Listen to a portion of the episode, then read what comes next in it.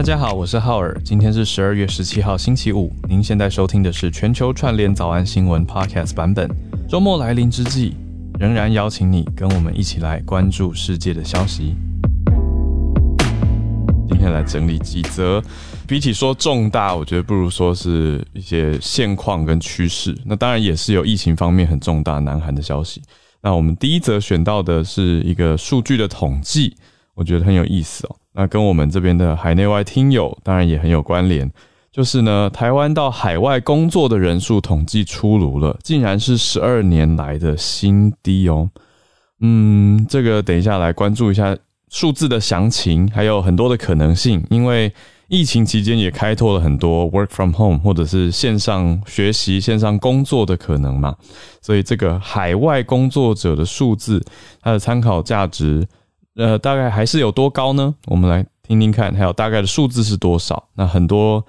这数字当中，应该很多就在我们的房间里面哦，是我们的听友。好，那在第二则则是讲到美国的新软体可能会激怒中国。好，来关注一下什么样的新软体呢？第三则则是南韩疫情严重的消息，因为严重到什么程度呢？明天十八号开始要宵禁了，而且禁止。私人小团体的聚会，所以又是加紧疫情的管制。然后第四则则是 Stanford 除了元宇宙 Metaverse 的课程要价不低，但是是不是就在为未来准备跟布局呢？大家会不会想去上课呢？我们等一下来跟大家分享跟聊一聊。然后到了八点半，我们就会跟大家开始全球串联。好，那我们就从第一则重大消息开始讲起了。关注到的是。数据统计，十二年来的新低。当然，疫情是一个重大的因素啦。可是，我觉得背后还有很多很多，因为这个里面也牵涉到所谓海外工作，也有包括你到北京、上海，或者是到纽约、东京，嗯嗯嗯，那东南亚各个地方的城市都包括在里面。所以，政治因素是不是也是一个考量呢？我们就来看一下这个数据的统计。哎、欸，这个数字我看到之后是有超突破我脑脑里面知识的边界，欸、因为比我嗯印印象中或理解到的还要多。嗯，呃，这是统计说有台湾多少台湾人到海外工作呢？对，那一百零八年是有七十三点九万呢、欸，哇！里面呢有，比如说，如果到中国的话，还有包括香港跟澳门，有二十四点二万，嗯，那占比是最高的。那有到东南亚，然后也有到美国。那东南亚、美国跟中国三个合起来超过八成这样子。嗯，嗯，那可是因为疫情的关系，像刚才浩尔说的，就是他年。就是忽然之间，一年当中就降低了五十万人，所以一百零九年的时候呢，台湾人出海外工作现在是五十点一万。嗯，你如果去呃换算一下它的百分比的话，它这个年减率是百分之三十二，所以蛮高的哈。这个是谁做的统计呢？这是主计总处所做的，所以这个数字我一直在看它的来源，主要应该还是根据移民。移民署这边掌握到的出入境吧，我觉得这个应该还是从这个实际上的出入境活动来计算，所以从七十三点九万，就将近七十四万人，掉到了五十点一万人，所以降了很多很多，也是十二年来的新低嘛，少了大概二十三万左右，二十三万、二十四万的人数。不过，嗯、我们在讲这个各个。分别之前呢，我想补充一个，因为刚好刚讲到说，哇，之前每年有大概七十多万的台湾人去海外嘛工作，这边讲的强调的是工作，就不是计入你说呃移民因素等等，它是工作。我我要补一个新听到的，也让我很震撼的数字，嗯嗯，是台湾的新移民跟新二代，嗯嗯的人数加起来现在有一百万呢。嗯嗯，蛮多的。嗯，这前几天去主持一个创业比赛，呃，其中一位呢，他的简报非常的酷，那他就先跟大家介绍说，你知道新移民现在在台湾其实还有新二代很多吗？讲讲讲讲完才说他自己就是新二代的一员，然后我就想说，哇，已经是大学生了呢。对啊，就是从这个对社会结构的变化还有趋势到现在，其实也一转眼就已经很快很快。那孩子都长大了，新二代也慢慢都越来越多了，所以这个人数已经等于是比去台比去海外工作的台湾人还多诶。嗯嗯，对啊，所以整个教育体制跟呃社会结构的一些因应措施，其实也要应该有所变化才对。那也很多人在推动这件事情，我觉得嗯嗯，就是大家多多的去关注咯。那我们回到这一题来的话呢，哪里最多？就是去海外工作的台湾人哪里最多？嗯，最高的中国最高，嗯，包含港澳，对对对，包含港澳，嗯，将近一半。但是连端货就是中国，包括港澳的这个占比，其实也是陆续的在下降。就是单看这一个，嗯呃，这个这个类别的话，因为呢，民国一百零二年，所以是二零一三年，嗯，很久之前，一三年那个时候是最高峰，就是。嗯四十三万人在，就是台湾人有四十三万人，我记得这个数字，出去到中国，包括港澳地区来工作。嗯嗯嗯，对，嗯、当时我记得这个蛮也是蛮震撼的数字，就是说哇，有这么多人在呃中国、港澳这些地方。对啊，那剩下现在呢，剩下二十四点二万，所以落差将近砍半的概念。嗯，哎、欸，其实你知道我们很难出去啊。其实跟疫情可能，比如说你，你觉得你一出去工作就很难频繁的回来看台湾的亲人朋友嘛。嗯、可是相对来说，就是我们很难出去的另外一面，也是国际的人才很难进来。嗯，就是我昨天才在跟就是嗯外商公司的的朋友吃饭，嗯、他就有说他今年看到整体公司进来新的 headcount 里面呢、啊，嗯、就是是外国人的比例是大幅下降的。嗯，所以他们的公司反而。跳去虽然是私人企业哦，嗯、但是就是反而跳过去去帮助政府去推动那个就业金卡，就是希望哇嗯嗯，就在疫情爆发之前就已经在这样子做了，因为他们从呃疫情以来就看到。进来的人就是很明显的也变少，嗯，嗯，所以好像是一体两面哈，这个对啊，感觉我觉得推推这金卡是好的啦，因为金卡很多是来台创业的外国朋友，那创业他可以创造工作机会啊，所以对经济来说也是一个正面的，那也可以增加一些人才，因为这些创业者他们也是很强的人才，那对企业也会有一些些的帮助，嗯，对啊，所以哇，这个也是蛮。你讲这个趋势也是蛮惊讶的，但是以我的口译经验来说，嗯，很符合，因为来台的外国主管人数真的是下降很多，嗯、所以相对他们需要的口译任务也减少了。嗯嗯，那再回到我们刚刚讲这个，到中国。工作的人变少，嗯，哦，连续七年是下降的。当然因素很多，就是这七年的期间，中国的工资往上涨啊，环保成本提升啊，还有美中贸易战引发台商回流的效应等等等，其实都在里面。那以疫情来说，当然也是一个很大的因素，对。但是，呃，有一个，我看到这边有一个主计总处的。看国事普查处的副处长陈慧欣，他是观察到跟分析到一个点，他说：“你看中国疫情很严重，那人数减少嘛，那么可是美国疫情也很严重，但是到美国工作的台湾人减幅倒是没有这么剧烈，但减幅相对和缓的，所以海外移动工作者的考量真的蛮多，所以我觉得这个里面我的推测就是，当然你说政治因素也是一个考量、嗯、一部分，对。对啊，铁定是的，嗯。”好啊，那这个是我们看到就一体两面啦，就是我们出去或别人进来，哈，现在今年都看到有一些变化。嗯嗯。那这是我们跟大家分享的第一题哦。但是第二题呢，就可能跟我们一直习惯的这个国际外交上面的角力很有关系。嗯。那角力通常就是你说一句话，我也要回一句。嗯。那你有一个行动，那我也回一个行动，或者是现在说，诶，开发了一个新的东西，那对方就要接招了吗？嗯。好，这是看到美国。这个美军哦，有一位太平洋地区的指挥官说，他现在打出打造出一种软体工具，是用来预测中国在军事方面如何应对美国在各个地区的行动，包括了像是军售啦，嗯、各种美军支持的军事的活动啦，或是呢区域热点，例如说像是台湾，那中国会怎么因应这些地区的行动呢？如果美军做了什么，呃，他们会怎么样来看待这个威胁？那很特别哦，这个报道上面还说，这个软体工具计算了一个叫做“战略摩擦”的这个新的，对我来说是一个新的字眼。嗯、说从二零二零年初以来去计算它各种数据哦，然后评估美中关系之间的重要的活动，然后让电脑作为基础去运算它，协助呃美国的国防单位来预测某些行动是不是会让中方跳起来，或者是有中方的强烈的反应，嗯、就等于说是也把这种外交军事上面你知道小小的 signal 用特别的软体来协助判断，希望可以更精准一些。嗯，我查到你讲这个专有名词。今天的早安英文是 strategic friction，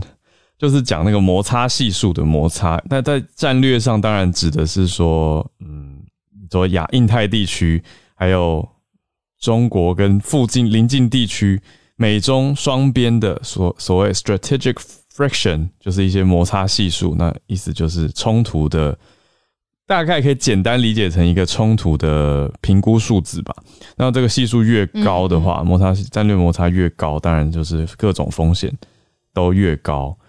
还有各种冲突的可能性也是往上升嘛。所以这个软体它要追踪的是一个，一定不会是单一数字啦。我觉得一定会是一个很复杂的数据跟系统监控，动态的，嗯，对。而且我觉得很合理，因为你看，我们从早安新闻以来，我们几乎每一天都可以看得到美中之间，或者是有的时候跟台湾有关的各式各样，比如说，嗯、呃，国会访问啊，嗯、呃，军售新推出的案，呃，军售案，或者是哦、呃，国防法案又推出了，然后有各式各样的就是军事上面你会使用的，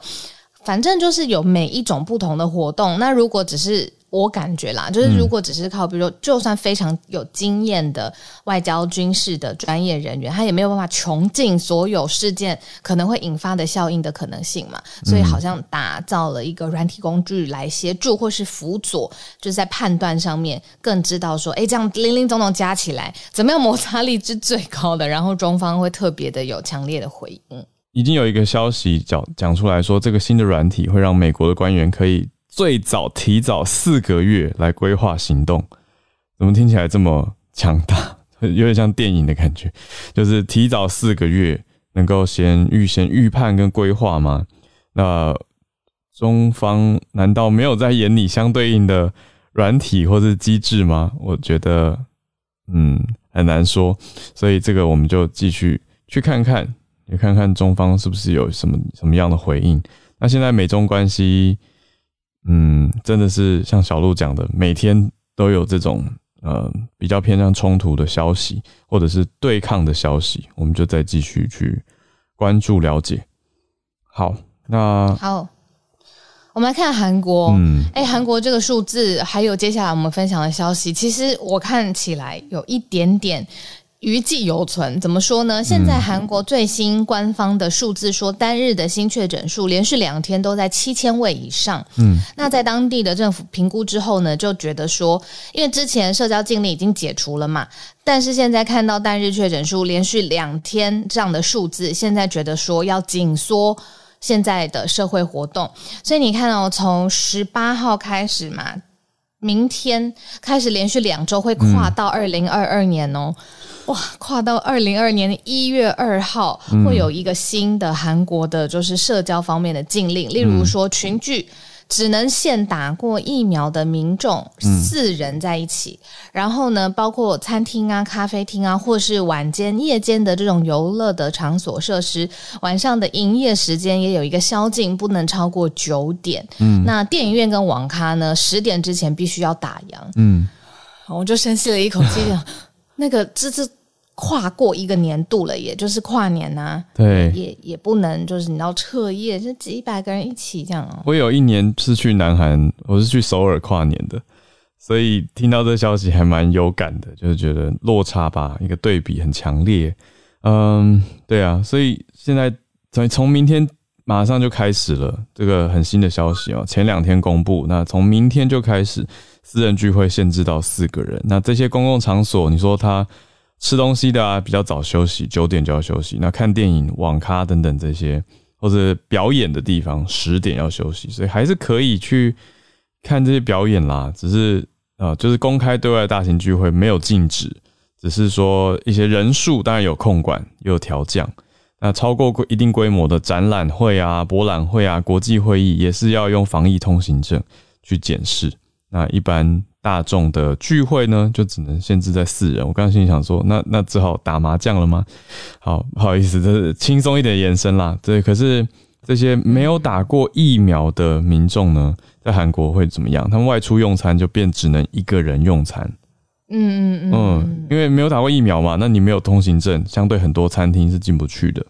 啊，还有你当然还可以用外带或是外送的方式来点餐吃，可是相对应就是变严格了。那韩国人现在的完整接种比例蛮高的哦，我我这边看到一个数字，我我再我再确认一下好了，我觉得这有点太高，嗯，但是当然染疫的数字因为一直往上。突破，因为单日确诊连续几天都超过了七千个人，嗯嗯，所以的确是会让人蛮担心的。讲到刚才说夜间设施，然后游乐设施或跨年的时候啊，嗯、我想起来，我自己本身没有去过，可是我一直从南韩的朋友听到，嗯、我不知道这一间店还在不在，应该就算是一种嗯可以跳舞啊，或者是喝酒的夜店，然后但是非常非常有名又很有质感，叫。Octagon，呃，扇形的这个英文字这样子，然后我一我一直都听到韩国朋友说很推荐要去这个地方，嗯，所以刚刚在报这个呃社交禁令的时候啊，我就在想说，哇，那这个像这种类型的店啊，比如说跨年的时候会迎来大大的呃庆祝或者是 party，那这个真的是。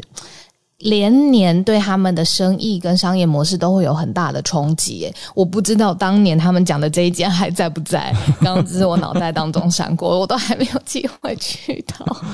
我我查一下，好像还在，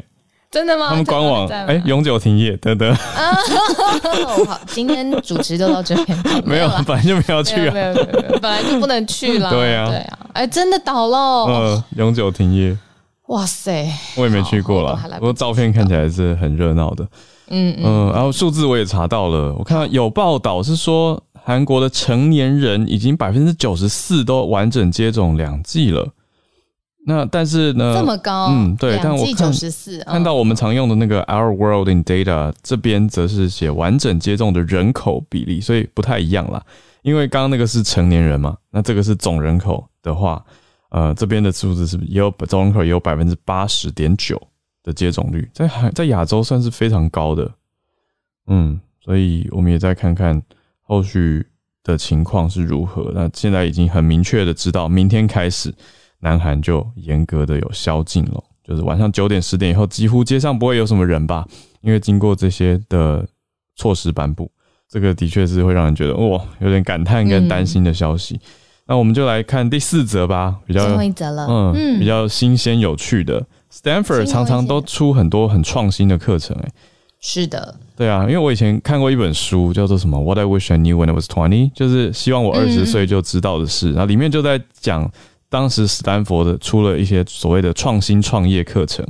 那那个课很酷，老师就是给学生好像什么十几十美金。然后让他们在学创业 学期中之前看谁可以赚比较多钱，就是用这笔钱。哦，对对对，我记起来这个很酷啊。嗯，对啊，那是我大学的时候我们商用英文老师要我们看的，然后也要我们做类似的。计划，我觉得学到很多。那是不是、嗯、是不是有人就苦哈哈的拿着这个几几非常少的这个美金、嗯、美元，然后去做一个实际的商品？但竟然在同学班上有人从那个时候就知道他要拿这个钱去投资、嗯、去占股、去插旗，每一个 就很有趣。班上不同组的同学，大家做法很不一样。还有人发发明很很奇妙的创业模式，就是当年还没什么在做的，就是他去付钱给代排队的人，嗯、等于是请请人家，等于他他请人家代排队，他不用出人力嘛。嗯，对。可是他请人家代排队，然后再去找客人，就是想要被代排队的客人，哦、他就等于是成为当年的平台的概念，那中间去媒合，好聪明哦！天哪，我看到傻眼呢。对啊，就很多很有趣的创业模式，但是现在好聪明。现在这个更新的，Stanford 又、嗯、又做了一个新课程，元宇宙的课程。嗯，它是源自于叫做一个 Virtual Human Interaction Lab，嗯，叫做虚拟人物互动实验室。它这个发起人跟总监呢，把一个原来的课程就叫虚拟人物，变成一个新的新的一个课啦。现在是算是说跟 VR 技术的旗舰课程有关。那用到的场景很五花八门，有实验室，大家可以一起在就是虚拟的实验空间里面做实验。那也有实地考察，有这种全息的影像，三百六十度的影像。像可以看到，比如说海底的行动等等，或者是你也可以自己创一个空间，比如说在呃 outer space 好了，就可以在上面来进行探索等等。嗯、那这个也跟传播学、人类学、电脑、心理学、社会学、政治学都很有关系，所以也是开放给大家。那就是说，现在大家已经是这个是一个 VR 的课程啦，嗯，但是它的确是跟元宇宙密切紧紧相关的嘛，因为那这个概念呢、啊，或者使用的。方式其实都非常的雷同，几乎就是一样啦。那所以大家会说这个是元宇宙课程的敲门砖，所以呢，现在也在这个史丹佛里面呢掀起了很多的讨论热潮，这样子被选爆了。嗯，我看到一个很有趣的是，也有 VR VR 的体育课，可是看起来好像只能当观众，可是可以学到一些。运动赛事的规则吧，而且在赛场上反而是得到了我们一般观众无法得到的视野，因为摄影机是架在球场上的，嗯。嗯、呃，直接在球场内，应该说在球场内，所以你看着你身边前后左右就是球员，他们在繁忙的，应该说竞赛当中，对，这跟可是观众席的角度又不一样了，嗯，嗯，我跟你说，我想到，我刚忽然想到一个可以跟大家分享，嗯、就是。嗯，我一八年底的时候呢，那个时候有一个短暂的机会，我就到美国上了一个短期的课程。那它其中有一个是游戏方面的设计，因为有很多你去设计游戏闯关的方法，嗯，呃，原来是电脑相关的或电脑领域相关的，但是发现在商业上面也可以用，嗯，所以他们就在游戏策略里面发现很多很多可以提炼出来的智慧，这样子，嗯，那其中有一堂课就是要大家。深感其境，现在的那时候一八年哦的的游戏已经做到多精细了。然后呢，他就用 VR 的这个设备呢，让我们进到一个场域里头，是我从来都没有想过会让那么可怕，然后会让我感觉这么逼真的。什么啊？监狱哦，他让我们就是关在，就是套戴上 VR 那个头盔之后，嗯。像是我们关在监狱里面的一个一人的紧闭室里头，嗯、然后你在里面会听得到那种你知道完全没有声音，只有空气有声音的那种声音，嗯，然后外面会有那种敲打呃墙壁啊或建物的很遥远的声音，嗯、然后灯也会明暗明暗，嗯，然后你可以感觉到那个墙壁其实真的靠你很近，因为空间很小嘛，嗯，然后。重点就是呢，他有的时候呢，还会有人忽然间很大声的叫你的名字，因为可能时间到了或者。也太厉害了吧？对，然后我就想说，哇，这个也变成了是你知道游戏体验的一部分。可是那个时候就做的很真实了，嗯，那就是。我希望所有的人都不要经过这样的体验，可是真的有人得去做研究嘛，嗯、对不对？比如说怎么样设计的更更好啊，符合人性啊、人权啊、嗯、等等的。嗯，然后结果就发现也有人用这种方式在研究，呃，人在关紧闭的时候的心理状态。我觉得这个很酷吗？很棒，因为它可以拿来让大家增加同理心。我我的意思是说，你看，如果是教学上，现在很多情况是学生没有相关的经验嘛。呃，我所谓学生不限制是年轻的孩子哦，就是只要是一个教育的场景里面有所谓教学者跟学习者的状态下，通常都是教学者是经验人士，可是学习者没有经历过，所以不只是这种你说监狱的场景应用，你可以可以用在非常多非常多地方，像是前几个礼拜我去东华大学交流，那会计系的老师非常有心，他就说他希望用 VR 的方式来帮助学生了解到。去查账的现场，就会计师去查账，常常要去工厂，要去翻那些账本。可是，在教室怎么讲跟怎么放照片，大家还是用想象的。可是，如果你可以用这个 VR 的场景，让学生实际走一遭，那在这个工厂实际去查账的话，他会比较知道很多的人际互动跟现场环境的细节。那如果以口译来讲的话，就是实际上场跟学技术的这个落差嘛，你现场要处理的状况非常非常的多，或者我们都有经验的话，就是主持大型活动这种现场那么的忙，这个一秒一堆讯息进进出出，要很多人跑来跑去的这种情况，也都可以拿来做训练。所以这个 VR 的课程，嗯，我觉得听起来概念是有趣，可是目前对外呈现出来的资讯好像还没有很吸引我。就就，但是大家就有兴趣的话，可以再去看一看。嗯，因为他这个课号称是说一堂课规模会到数百人的规模，而且有一半的时间直接在 VR 里面上课，所以我觉得那个体验感应该是我觉得最难得的是这个 experience，就是实际体验过的人他能够得到更多的刺激跟更多的想法吧。也许他在商业上也会有更多，当然也不一定不一定要做商业应用啦，就是各种生活面向的应用上，他会有更多的灵感，他知道。所谓的可行跟不可行，还有所谓认知边界在哪里？因为有一句话是说，我们只能做我们认知边界内的决定嘛。好，那我们就来进到全球串联的时间啦。第一位先邀请的是 Charles 老师。那 Charles 老师今天选的这一题呢，其实也是我们制作人选的第一题哦。嗯。但是我们那个时候就心里想说啊，这个我们还是交给专业的来。对。然后结果 Charles 老师就来了。是。谢谢老师。今天就是分享央行这个啊英国央行的新闻。那英国央行在礼拜四呃当天决定开始升息，从零点一呃到零点二五 percent。那这是开了第一枪，就是因为它是第一个开始进行这个货币紧缩的主要经济体。那主要是因应英国最近的这个通货膨胀问题嘛。那我们昨天就是有分享一点。那英国现在的通货年通货膨胀年增率大概是百分之五左右，当然没有美国这么高，美国已经到六点八，将近七了。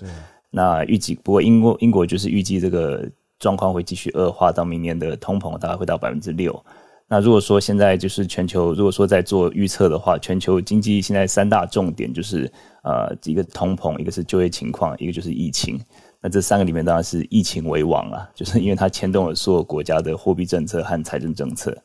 那尤其是现在 Omicron 它造成经济影响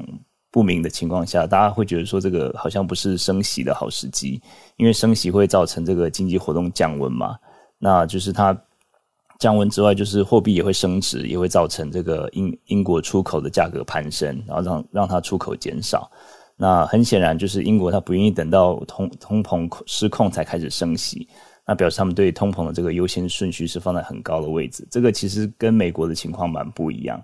那其实之所以会这样不同，其实有一个很大的历史因素。其实欧洲国家，如果大家看那些经济政策的话，尤其是呃德国、英国、法国这些，他们对于通膨都有这种算是一个集体的历史创伤吧。因为尤其是德国在这个一九二零年的这种恶性通膨，让那个人民苦不堪言嘛。那时候也促成一些呃德国民粹势力快速崛起，那也可以说是德国二次大战的导火线。所以大家看到欧洲国家对于通膨其实是比较敏感的，也会比较快速处理。那和美国比起来，美国就一方面没有这样子一个历史因素，那再加上美国就是在全球的强势地位，美金在全球的强势地位，大家可以看到美国对通膨会比较有耐耐心的等待。嗯，那我觉得这个就是一个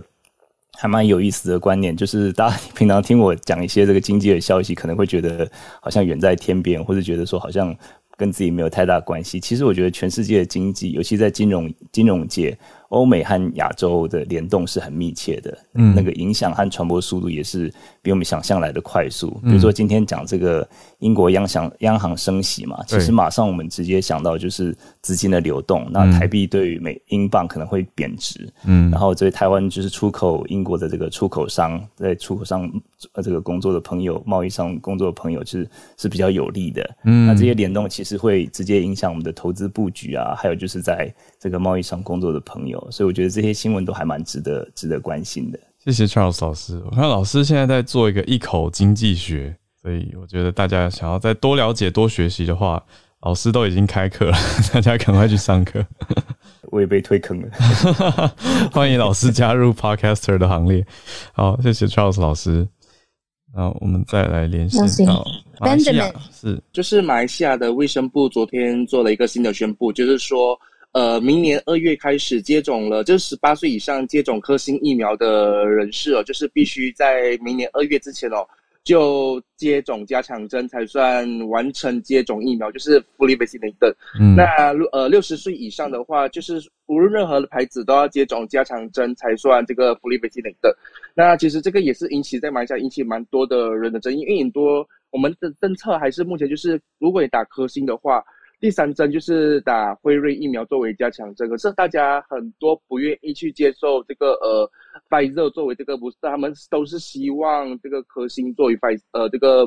vaccine 呃这个 booster，可是政府给的这个，因为我们是用免费接种疫苗嘛，嗯，可是政府提供的这个呃科兴疫苗是有限制的，所以可以看到其实。很多地方如果提供科兴疫苗的话，都是大排长龙的，就是非常的，嗯、而且一天只有限制多少多少多少个接种多少剂这个呃 booster，所以政府就是希望通过这样来达到就是更多人接种这个加强剂。谢谢 Benjamin。哦，对于科兴的追求，我好奇一问，有分族群吗？还是不分族群都？呃，比较多是华人，本地的嘛马来西亚的华人。那马来人就。没有特别。呃，对马来人的话，他们就是没有特别，因为马来人他们要去朝圣，朝圣的话只能接受他们指定的疫苗，像科兴的话就没有列入在朝圣的疫苗里面，所以他们只能打 AstraZeneca 或者打 Pfizer。哦，如果你要去埋人，埋人要去朝圣嘛，因为他们有时候要去朝圣，是，所以他们有这个朝圣有呃自己的疫苗的名单，嗯，嗯，嗯，而科兴是没有列入这个呃朝圣的名单里面的。哦，这样子，那刚刚的名单也没有讲到莫德纳，Moderna。我们埋埋下没有接种莫德纳。了解了解，好，谢谢 Benjamin。哦，你讲的朝圣是指说清真清真寺的礼拜吗？卖家卖哦，是是指卖家的朝圣。对，马因为我们马来西亚人是比较多是穆斯林嘛，穆斯林一生都要去那个麦加朝圣，所以麦加的话有规定指定的接种的疫苗。了解。所以穆穆斯林的话，基本上政府都会给他们用 AstraZeneca 或者用这个 Pfizer。哦，好，学到了，谢谢你。对，那也知道现在马来西亚对于所谓完整接种的定义正在改变，从明年开始要改到三剂以上啊，就是打完加强针才叫做完整接种。谢谢 Benjamin。那再来一位是第一次上来的 Moya，你好。我第二次上来，我上次上来的时候你不在，周小不在。好，好，我现在人在英国哈。嗯、然后因为我看呃的第一个呃我们的讨论的第一个话题，那我以我个人就是呃在海外工作的亲身经验，因跟我现在在英国，那我是基本上是公司的管理阶层，嗯、我怎么来看疫情期间所有这个工作市场的一个危机跟一个。嗯机会哈，那呃，我不是移民，我是从台湾外派到英国的这样子，嗯、那所以我我应该就是属于就是呃，台湾就是在调查，就是海外工作者的一部分，而不是在这边哈，就是定居对。呃移民的这种，那。那他他的情况其实现在是这样子，因为我是外派，所以我基本上我的合约跟签证我是有年年数限制的，所以到了一个时间期，我签证到期我就得换国家。那我一直都是在同一个公司，那、嗯、就是不同国家轮调。嗯嗯。然后疫情期间发生的一件事情。变成像我们这种在海外工作者，我会没有下一个国家可以去。嗯，譬如说，有一些国家它实行非常严格的锁国政策，嗯，像日本、纽澳、新加坡。嗯，那我个人亲身碰到的问题就是，其实我今年应该要换工作了，嗯，那公司也帮我安排了，可是我要去的国家，它不接受任何外籍人士申请签证，即使是工作签证，它就是不让任何人进去。嗯，所以以我们公司来讲，我们是德国非常知名的奢侈。车厂，嗯，我们在新加呃，我们在那个加拿大市场的 CEO 连续三个月内公布了三个人选，嗯，通通都去不成。啊，都是公告了之后，糟糕，不发签证，不让你去，嗯，然后只好再换一个人，嗯，那你就知道对当地的公司、当地的经销商来讲，这是一件。多么奇怪的事情，就是你连续告诉我你们要来三个 CEO，结果通通都没来。嗯，那你们到底是不是 seriously 在看待这件事情？这样子，嗯嗯。嗯、好，所以就变成那这个情况就变成外派的人去不了，所以他就在当地找人了。呃、嗯，因为当地人就不需要类似这种签证的问题，嗯，所以我们甚至需要透过公司，然后动呃动用到一些外交层级的一些关系，想办法来帮我们这些外籍人士办签证，这样。嗯、好，那可是呃，那还有另外一个问题就是，那呃，因为我以我们这些外国人来讲，呃，在疫情期间，你知道，其实除了台湾之外，整个欧美基本上都是 lockdown 的状况，尤其欧洲是非常的严格的。那 lockdown 的情况，我也不用进公司，那我每天在家工作。那其实很多人就会觉得说，那与其如此，我就不如回到我的家乡好了，反正我一样可以远距工作。嗯，所以一开始其实是有这样子的事情，可是久了之后，公司发现了，他就觉得，哎，你在欧美你领比较高的收入，可是你回到一个生活成本比较低的地方，嗯，所以公司开始禁止。你回到你的家乡工作啊，所那再加上我们在国外，如果我是拿工作签证，其实我是有税法跟离境天数的限制。嗯，那一般来说就是如果超过一百八十二天或一百八十三天，你的税务的计算就会有问题。所以慢慢的，美国公司、欧洲公司，他开始限制他的员工，你不能离境超过三个月。到最近，他更严格说，你不能离境超过一个月。即使你返乡探亲什么有的没的，你一个月内要回来。即使你都不用进公司，在家工作，有一些隔离的规定啊什么。对，那你想台湾这么严格，我回去就要隔离二十一天，我到底要留几留几天见家人这样？嗯、所以慢慢的就会变成说，当很多人他在考量这个疫情状况的时候，他可能会放弃在国外的工作机会，嗯、那可能回到台湾，他他他也没有办法出来了。嗯，然后第三个面向就是，呃，以以以我们公司来看，其实有太多的工作因为疫情的关系，我们可以改成数位化，我们可可以改成远距工作，我们可以改成外包。嗯，所以海外。提供的工作机会，尤其是高端的工作机会，其实相对减少非常的多。嗯、我们可能还是需要一些 fundamental front end 或者是这种 essential worker、嗯。那你们也知道，之前英国缺油，就是因为我们没有 lorry，就是那个呃货车司机。嗯，我们缺的是这种劳动人口，而不是中高阶的管理阶层。嗯，这样。对，那所以这这有非常非常多的因素，然后导致呀，海外其实也没有那么好的机会，那或者是有些国家他根本也不让你进去，嗯、所以导致就是像我们这种台湾派出来的人，嗯，其实我们可能挨着卡在海外没得发展，我就只好回去，或者是我可能我哪里也都去不了，嗯，这样。那我只是以我个人经验来来对呃这个解题来做一点阐述，谢谢，谢谢 Moya，我觉得清楚清楚，非常好的经验分享跟解析，谢谢你。好，我们再连线到宇宙虾米。宇宙虾米，嗨！刚刚有讲到那个韩国的疫情嘛？嗯、那韩国疫情真的状况还蛮糟糕的。就韩国的疾病管理厅呢，有讲说，如果这个状况继续下去的话，这个月的确诊人数会超过一万名，甚至在明年一月初的时候可能会出现两万名。那这样讲，可能台湾人不太有感觉。那换算成台湾的那个人口比例的话，就是我们的单日确诊呢会有超过一万名。如果是两万名的话，韩国两万名的话，就是台湾会有一万名。嗯，所以其实是真的还蛮吓人的。嗯，然后呢，呃，其实四个月前呢，韩国的那个确诊人数。差不多是一千八百人，然后日本呢是两万五千多人，可是四个月之后呢，就整个状况就倒过来了。嗯、所以呢，昨天就是有一篇看到一篇报道说，就是比较韩国跟日本的防疫的差异。那报道当中，我要先强调的是，就是专家也有说，就是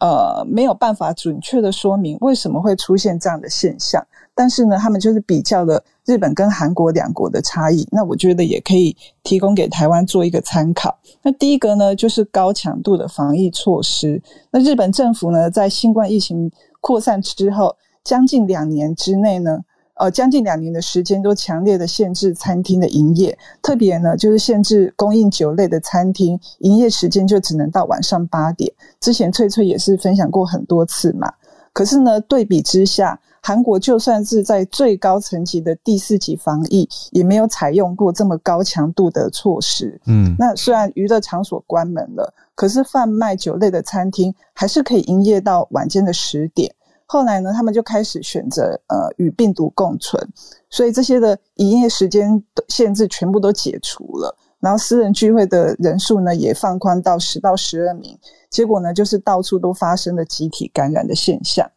第二个呢是十呃十世代，就是十几岁年轻人的接种率。那日本呢是在五月三十一号的时候就把接种年龄的对象从十六岁降到十二岁。那到十二月十三号为止，日本十几岁的年轻人他们的完全接种率已经达到呃百分之七十二点六。可是呢，相对的，韩国十二到十七岁的青少年接种比日本晚了五个月左右，从十月才开始。而且呢，他们因为对疫苗的不安等等之类的，他们的完全接种率目前就是停留在百分之四十点一。然后接下来呢是选定呃疫苗，然后还有就是他们接种的一个速度。嗯、那日本呢，在十去年十一月的时候就确保了辉瑞啊、莫德纳、AZ 疫苗这些一共有三亿三千万份，等于是整个日本打了两次都还会有剩的这个分量。可是韩国呢，刚好相反，他们就是太慢去抢疫苗，所以导致呢，就是疫苗到货的速度也是供应不及。然后他们呃，以高龄族群来看呢，就是他们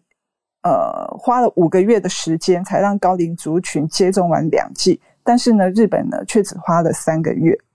然后接下来呢是日本的呃，而是边境管制的部分。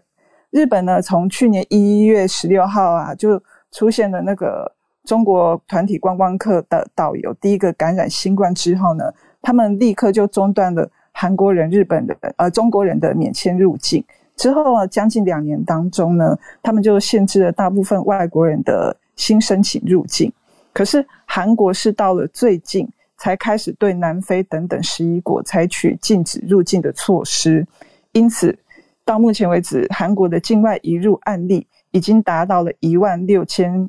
两百名，是日本的三倍。那最后一个就是有讲到，就是两个国家的诊断基准也出现了一个差异。嗯、那日本呢，是只有对有严重的那个症状，或者是可能会变成重症的人才会进行 PCR 检查。嗯，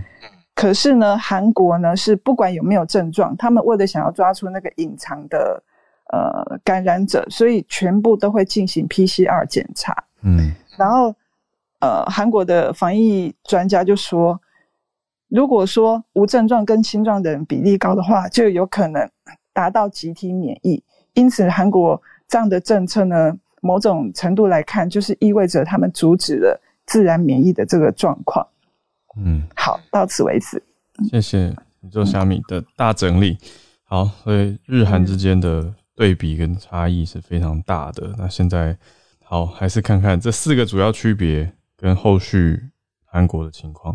来，我们再连线到汉超老师。今天这条消息来自美国，这两天在美国闹得很大。就是大概在啊十天之前，在美国的普渡大学有一个中国留学生，因为这个啊发表了一些言论，可能跟中国共产党的这个官方言论是啊就是背道而驰的。他有点称赞这个刘晓波，那这个因为这件事情，他就受到了同样在普渡大学读书的一些中国留学生骚扰啊，甚至在他的这个家乡，就是他的父母也有被这个啊就中国的警察就是来这个啊就是来 访谈或者说请上门。喝茶，那这件事情大概是在几天之前被纽约的一家这个啊 investigate investigative journal，就是这个调查性报道给揭发出来。然后昨天昨天晚些时候，昨天差不多晚上的时候，呃，普渡大学的校长这个 Mitch Daniels 是对全校发了一封这个邮件。那在这个邮件里就提到，就是普渡一方面是欢迎啊，就是欢迎这个各国的留学生来啊，就是普渡大学读书。那这一个秋季学期其实也有啊超过两百。名中是这留学生是来自中国啊，但是普渡也一直这个以标榜言论自由还有学术自由为主，所以因此不管任何人来到普渡大学都需要尊都需要尊重普渡大学言论自由和学术自由的这种风格啊，然后如果说是不遵守的话，那必定要付出相应的代价啊，并且他在里面也提到，就是普渡大学现现在也已经展开内部调查，要找出这些啊胆敢骚扰同学的学生，要给予他们处罚。另外，他在这个。email 最后也非常严厉的说道，就是。对于那些肆意干涉别人权利，然后甚至是把这个啊，甚至是这个跟其他外国政府合作来骚扰本国学生的人，最好不要再在普渡大学读书，到别的地方去读书。嗯，那类似的事情，其实这些年在世界各地都有，都是有这个中国学生去骚扰同样来自本国的学生，甚至是啊发表这个啊他们不喜欢听到的言论的外国学生。啊，这里也是要提醒这些中国人，这里是这里不是中国，这里是啊外国，这里是西方，这里是尊重言论自由的，如果你们不尊重的话，那请你们滚回去，就是这样。谢谢。嗯，谢谢韩超老师，普渡大学的回应。好，那我们再连线，接下来是信奇老师。我今天早上在开车的时候听到这一则新闻，所以我想说，我上来分享一下。虽然不是加拿大，我们这是有关欧洲的疫情。然后早上的新闻是说，啊、意大利的卫生长官出来告诉民众，嗯，给你的对你的小孩子展现你对他们的爱，就是帮他们去注册，让他们去施打疫苗。那我觉得我听到了，觉得好感动。那个时候我是听到英文的了，嗯，那我就去找了一下，他他现在是在 EU 呢，他上个月就已经通过五到十一岁的小孩子可以去打 Pfizer 的这个减剂的疫苗嘛，嗯，那他并没有强制父母一定要打，但是各个欧洲的国家，大家应该记得，嗯，意大利跟西班牙他们。去年的疫情爆发的时候，真的很多长者都这样子过世了。嗯，所以他们其实对疫苗的施打蛮积极的哦。嗯，西班牙十二岁以上的人群众已经有超过百分之九十的人打完疫苗了。嗯，那所以他们现在为了就是鼓励父母亲带小孩子去打疫苗，他们设计出很多很漂亮、很可爱的一些贴纸。然后，嗯，就访问到，就问到西班啊、嗯、希腊的那个教育，嗯，教育部说，他跟医生讨论了很久，他的小孩子有五岁半，那他们决定要带他们的小孩子去给去试打这个疫苗。嗯，因为虽然过去这两个月，他们欧洲整个就是深受 Delta 的之苦，就对了，他。疫情肆虐的蛮厉害的，然后看起来有慢慢的下降，可是 Omicron 又出现了嘛？嗯，那所以他们希望大家就是在就下个礼拜就是欧洲各个国家的大节日了，就是耶诞节日。嗯嗯，所以希望大家能够赶快去去打这个疫苗。嗯，那嗯很多的国家现在都包括加拿大也是把。建议群众不要出去旅旅行了。嗯，那那我补充一个，刚刚莫雅有提到的，我们加拿大有很长的一段时间，它是不准不准，就是你并不是加拿大或是没有拿加拿大居留证的人进来。嗯，所以这也影响了进来加拿大的工作的机会。以上，嗯，谢谢新奇老师，听起来是南欧的推动还蛮。不错的，那也在鼓励当中。不过我也补充一下，我这边有一个我们在法国的听友，他是听 podcast，所以他听完以后呢，特别写给我很大一段，就讲到说法国普遍还是因为我们讲到欧洲有一些对于疫苗抗议嘛，就是反对施打疫苗等等等。那他们的观点是什么？那我们这边在 podcast 里面好像有一些听友会觉得我们节目强强迫大家一定要打疫苗，我觉得没有，绝对没有这个意思。每个人考量是不同。对，可是用公卫的角度讲的是大家免疫的状况嘛。那法国有一些朋友，这个听友他的回应是说，会担心小孩子如果打疫苗的后遗症，所以还是有一些人会有这些顾虑存在，所以才会需要继续的去有呼吁啊，或者是不同的想法持续呈现在媒体上。谢谢信奇老师有分享他听到的这个题目。那再来是呃，跟 Charlotte 连线到加州。今天星期五，我本来想要分享好莱坞的消息，可是我刚刚临时看到啊、呃，参议院过了两两个非常重要的一个算是人事案跟一个 bill，然后我想说就上来跟大家报告一下，好像是蛮新的消息。那一个是呃，我不知道大家看到新闻没有，但是。驻中大使，驻中就是说美国驻中国的大使啊、嗯呃，在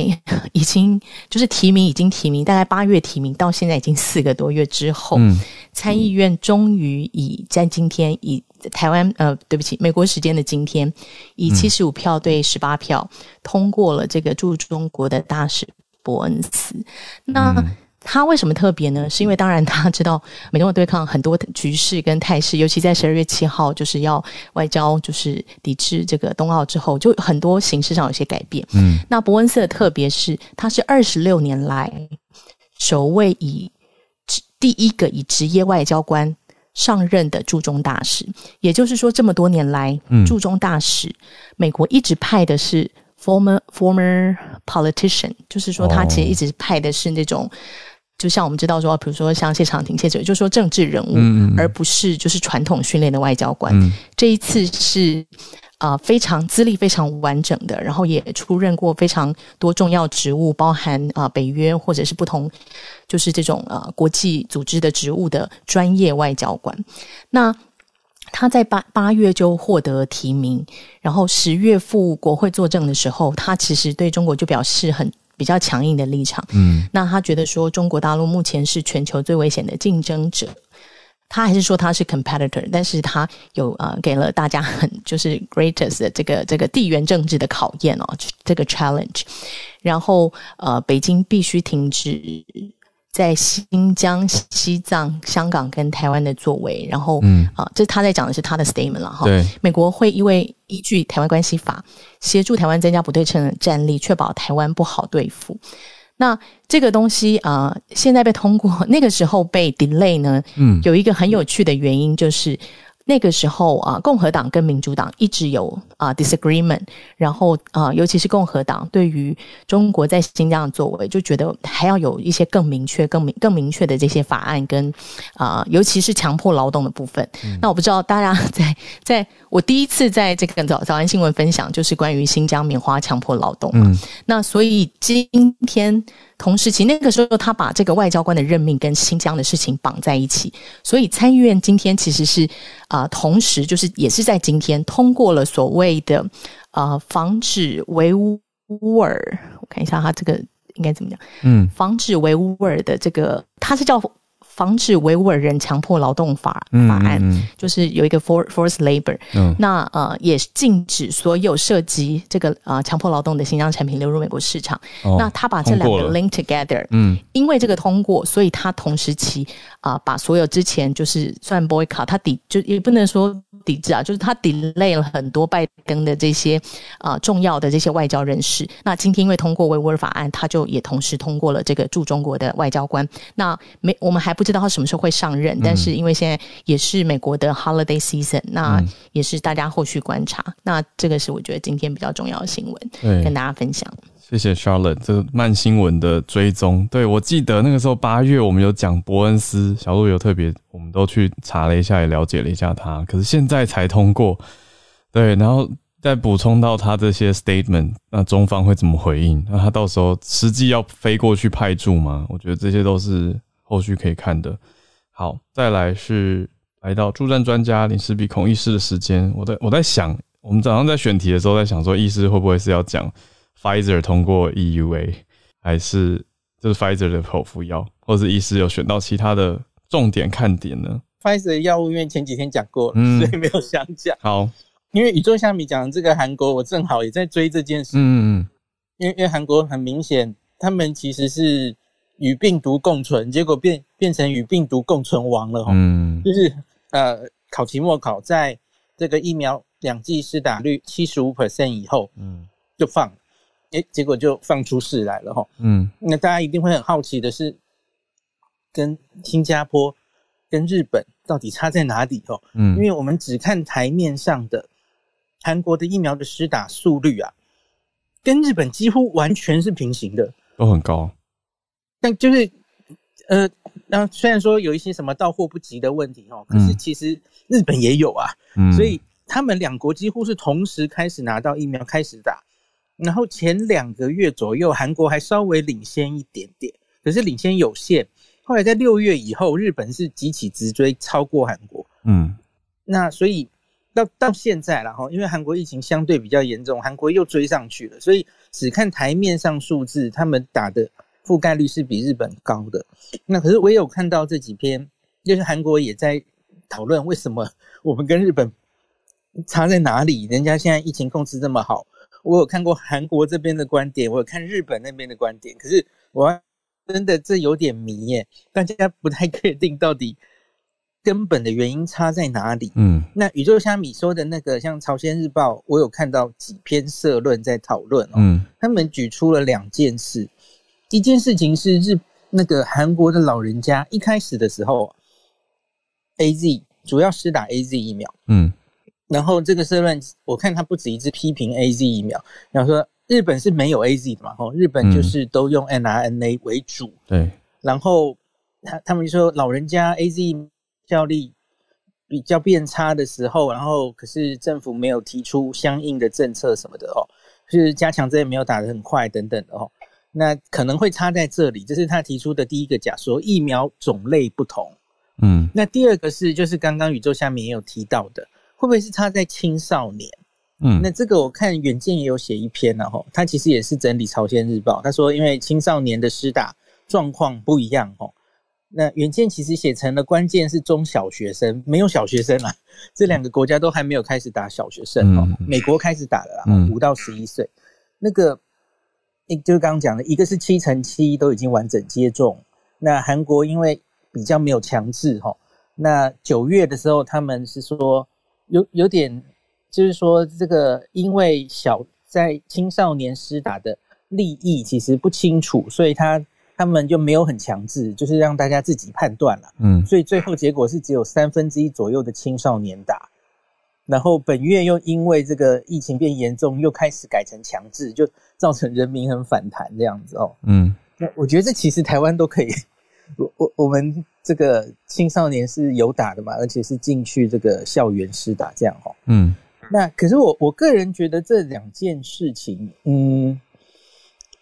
我觉得不一定诶、欸。我我觉得整体来说，我觉得日本跟韩国差最大的一个地方，你说像你刚刚也有稍微带到。我觉得是自然感染差很多，嗯，因为一直以来韩国在这一次放飞自己之前，哈，就是放之前，他们其实也是疫情控制相对很好的国家，嗯，可能没有新加坡那么好，当然更没有台湾那么好，可是基本上它其实是维持社区的一个很低度的传染，嗯，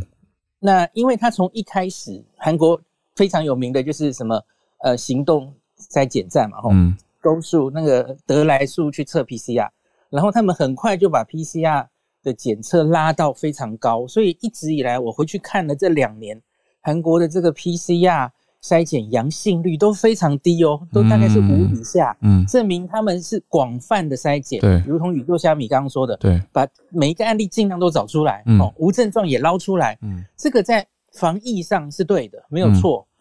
那日本几乎就这里做的很那个嘛，吼，那他们的每次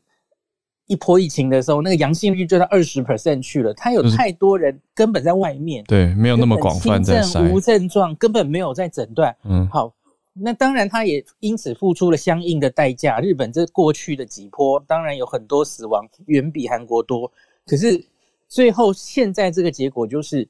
自然感染差很多。嗯，日本有。很多自然感染加上差不多的疫苗覆盖率，嗯，这两个加起来筑起了他们现在的免疫的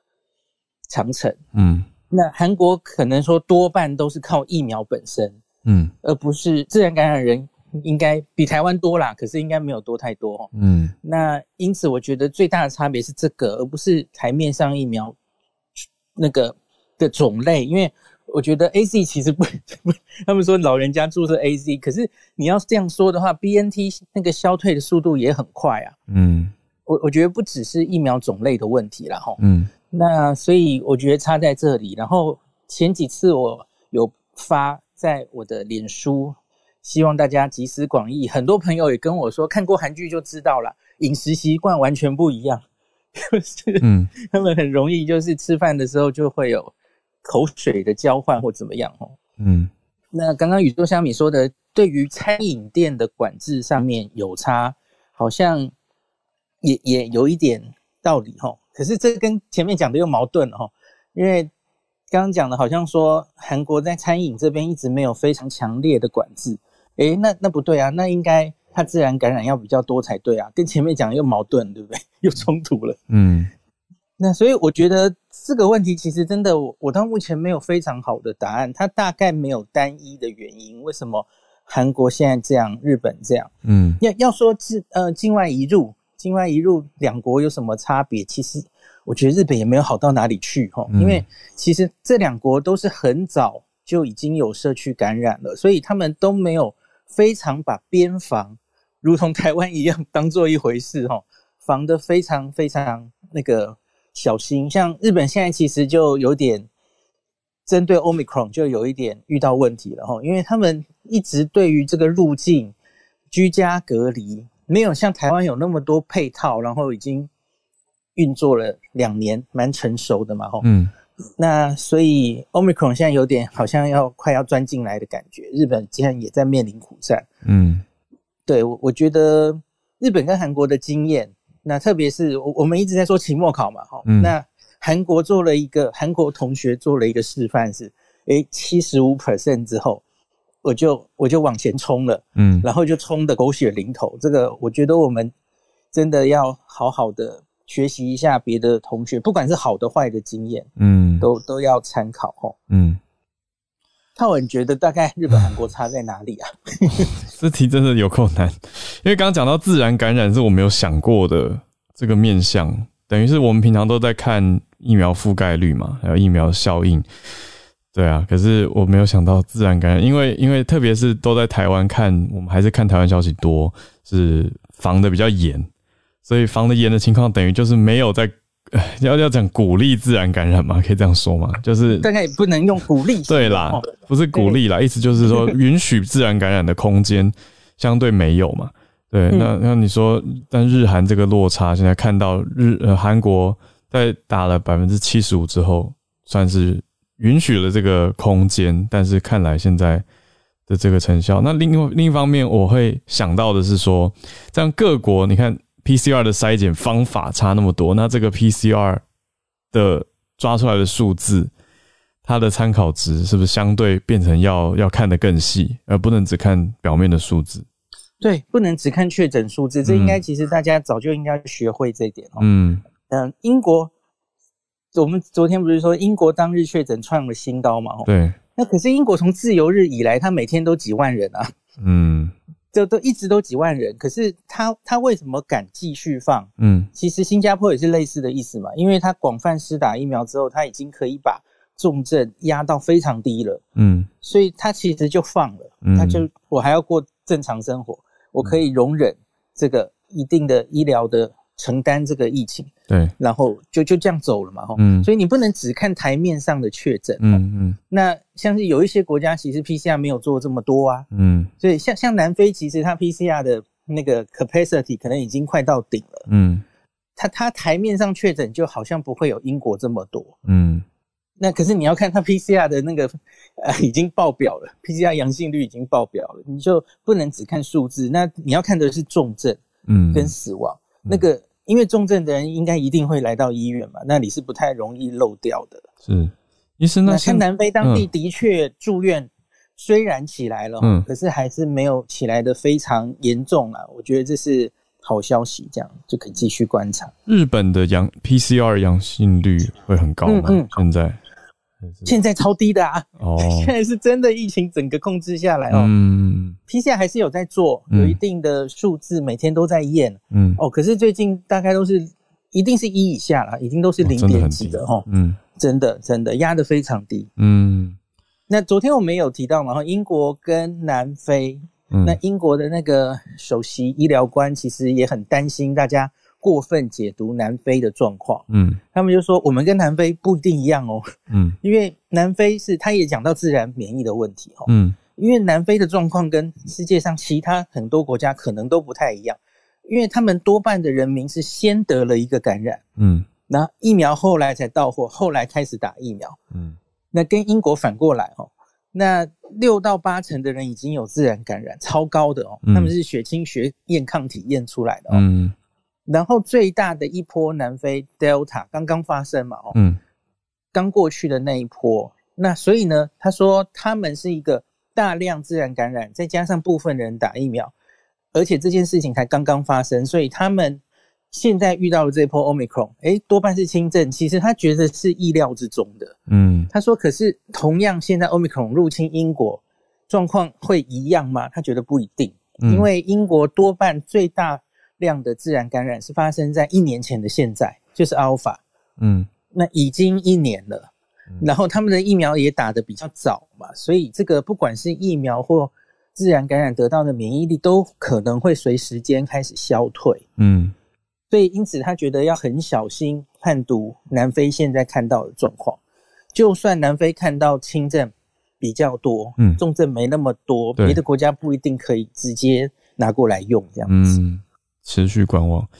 所以可能我还是都要再等个两三个礼拜。那就差不多，差不多到明年初。英国的这些人，嗯，英国现在昨天星期三就七万多例嘛，哦，嗯，那在十四天后，这些人有些人会转重症，然后数字会越来越清楚，嗯，我觉得可能还要大概一个月吧，嗯嗯嗯嗯。可是圣诞节后应该就会可以看到，哇，是不是住院就开始急速上升，开始有一点瘫痪英国的医疗？这个圣诞节后大概就看得到了。哦，那是希望不要。谢谢医师的解析，让大家我觉得有更多更多思考跟更多了解，这是需要的。现在变成全民都要有一些公卫的知识，好，还有一些科学科学数据的概念。谢谢医师，那也谢谢今天所有上来串联的朋友，不管是分享经验啊，或者是观点，或者是关注的消息，都让我们的全球串联更加精彩。谢谢大家，